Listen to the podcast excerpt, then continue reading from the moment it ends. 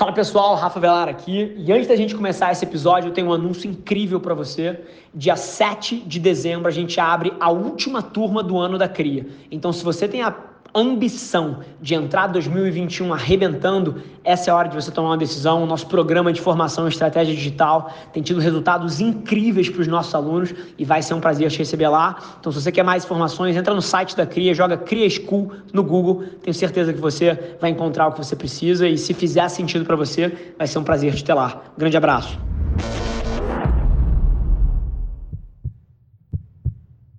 Tem muita gente que tem percepções diferentes de mim, e alguns chamam de influenciador, outros chamam de, de empresário, mas assim, eu sou um homem de negócio.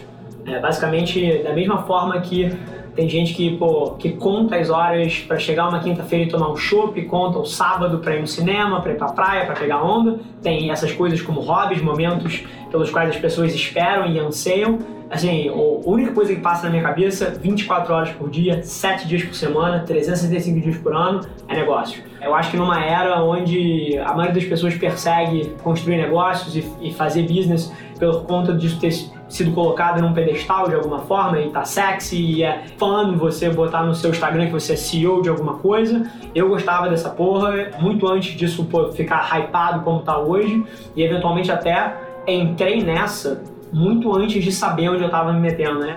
O grande problema da maioria das empresas, você sabe qual é?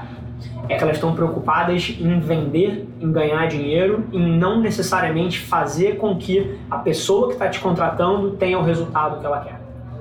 Esse é o grande problema dos negócios. As pessoas, 99% das pessoas abrem uma empresa para criar uma máquina de dinheiro para si própria. E na hora que você abre uma empresa, e juro por Deus, esse é o propósito de 90% das empresas. A pessoa abre a empresa quando ela está no sofá dela, criando o conceito da companhia. Uhum. A coisa que passa na cabeça da maioria das pessoas não é, caralho, eu vou resolver esse problema daqui eu vou gerar valor para esse grupo de agentes que está mal atendido. Uhum. Pouquíssimas são as pessoas que pensam assim. As pessoas até chegam nesse raciocínio, mas o que levou eles a esse raciocínio geralmente foi alguma frase assim: caralho, eu vou ganhar rios de dinheiro. Caralho, eu vou ficar rico. Eu preciso abrir uma empresa para ficar rico. Eu preciso de uma empresa para andar de Porsche. Eu preciso de uma empresa para ter uma cobertura. Eu preciso de uma empresa, porra, para fazer safari na África, para esquiar em Aspen. Juro por Deus, as pessoas abrem empresas para isso. Depois elas pensam, cacete, dado que eu quero ficar rico, dado que eu quero ir para Aspen, dado que eu quero fazer um safari, dado que eu quero andar de jato, o que eu preciso fazer para chegar lá? E na hora que você começa um negócio com essa cabeça, você tá fudido na largada. Porque só ganha dinheiro no mundo se você resolve a pica de alguém. Então, depois que o cliente entra aqui dentro, é aí que começa a parada. Porque eu entendo, e aí tendo uma cabeça matemática, eu sei que uma empresa de receita recorrente, como é a dela, onde os relacionamentos são de longo prazo, o maior driver que eu tenho de crescimento dentro da minha empresa é ter um churn pequeno. É fazer com que todo mundo que entra aqui continue aqui e não só continue aqui, tenha tanto resultado que cresça o escopo e que faça cada vez mais coisas aqui dentro. É assim que uma empresa igual a minha cresce. Então, dado que eu tenho isso na raiz, o que, que eu preciso fazer? Eu preciso que as pessoas batam os objetivos que elas tinham quando contrataram a gente. Sim. Tanto que o principal KPI aqui dentro, que, que gera o gatilho de remuneração variável para todo mundo, é o NPS dos clientes. Não é meta de faturamento, de captação de cliente. A meta norte aqui dentro, se tivesse uma tela, um painel de 15 metros aqui dentro numa parede, o KPI que ia estar ali era NPS. Sabe qual é a pergunta que os clientes respondem aqui na Velar e os clientes que estiverem ouvindo sabem que isso é verdade? Que eles respondem pra gente todo mês? O quanto de 0 a 10 o trabalho da Avelar Media tem impactado os meus resultados de negócio? Quando um negócio cresce muito rápido, ou quando ele começa a ganhar um número de funcionários muito grande, ainda mais, mesmo que ele não esteja crescendo rápido, então tem duas teses. Ou ele está crescendo muito, ou ele ficou grande demais você começa a perder proximidade com as pessoas. E mais uma vez, as empresas tratam isso de várias formas, fomentam cultura, fazem eventos de cultura, fazem eventos de liderança, fazem workshop, promovem um monte de coisa. Mas eu acredito profundamente que beber da fonte máxima de cultura, beber do cara que seta a visão, é uma vantagem desproporcional que some dos negócios à medida que o negócio cresce. Então, uma empresa que tem cinco cabeças, onde todo mundo trabalha numa sala do tamanho da minha sala aqui, eu acredito que essa empresa tem muito mais sinergia, muito mais contexto e muito mais informação na ponta de quem executa do que uma empresa que tem 60 cabeças com gente no Rio, São Paulo, Santa Catarina a Belo Então, porra, à medida que a empresa foi crescendo, eu não quero abrir mão disso. Eu acho que isso é uma vantagem competitiva. Eu acho que é uma vantagem competitiva o meu estagiário saber para onde a gente está indo, por que a gente faz o que faz e por que está tomando as decisões que está tomando. Eu acho que isso importa na hora que ele vai fazer o trabalho dele, que a priori pode parecer pequeno e sem valor dentro de uma estrutura grande, ele vai tomar decisões melhores na ponta que no fim do dia botam mais dinheiro no bolso da operação e permitem a gente crescer mais e uma série de eventos que sucedem isso aí.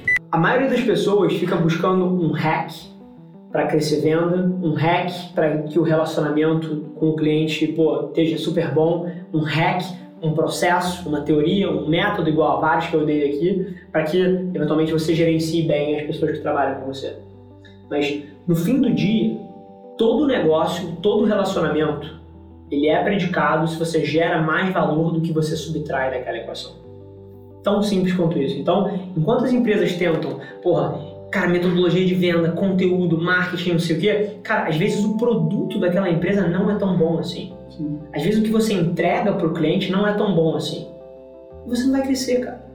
E as pessoas ficam tentando ajeitar todo o resto e batendo cabeça na parede, quando na verdade, cara, o produto do cara, o serviço do cara é um lixo e não resolve o problema de ninguém e o negócio dele não vai crescer. Então, tem que ser bom de fato em todos os âmbitos. Isso na ponta de vendas, na ponta de marketing. Se o teu produto é ruim, você vai vender pouco. Na ponta de relacionamento com o cliente. Cara, se o seu cliente não é uma prioridade para você, no sentido mais puro do, do propósito, ele não vai enxergar o valor em você. Porque ele sabe que você está tentando tirar dinheiro dele. É só isso que você faz. A mesma coisa na ponta do seu cliente do, da, do seu cliente interno, né, das pessoas que trabalham com você.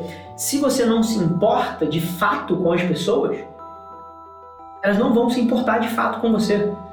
Não importa o quão você acha que você é manipulador, o quão você acha que você comunica bem e vende bem o sonho, se no fim do dia eu não me importo com o futuro do João, cara, o João não vai se importar com o futuro da empresa. Então, assim, ser bom de fato importa. E aí ser bom na questão do produto do negócio vai aumentar a tua venda. Uhum. Ser bom, ser autêntico e genuíno no relacionamento com o seu cliente interno e externo importa de fato. E aí, a questão mais óbvia que passa para mim é isso. As pessoas ficam tentando ir nos níveis mais profundos, nas subotimizações no processo, uhum. quando na verdade elas esqueceram o óbvio e o mais básico possível e estão deixando isso passar. E é isso aí, esse foi mais um episódio do Nas Trincheiras. Lembrando a todos vocês que dia 7 de dezembro abrem as inscrições para a última turma do ano da CRIA. Então é sua última oportunidade de fazer parte desse projeto incrível que tem mexido a vida de tantos brasileiros, de milhares de brasileiros. E o nosso programa de estratégia digital tem ajudado diversos empreendedores e marqueteiros que estão tentando conquistar objetivos a chegar um pouquinho mais perto. Tenho certeza que pode fazer sentido para vários de vocês. E para você tirar as dúvidas que você tem, é tão simples quanto entrar no site, entra no site da CRIA, entende se é para você. Se for, vai ser um prazer te ter na última turma do ano. Um grande abraço.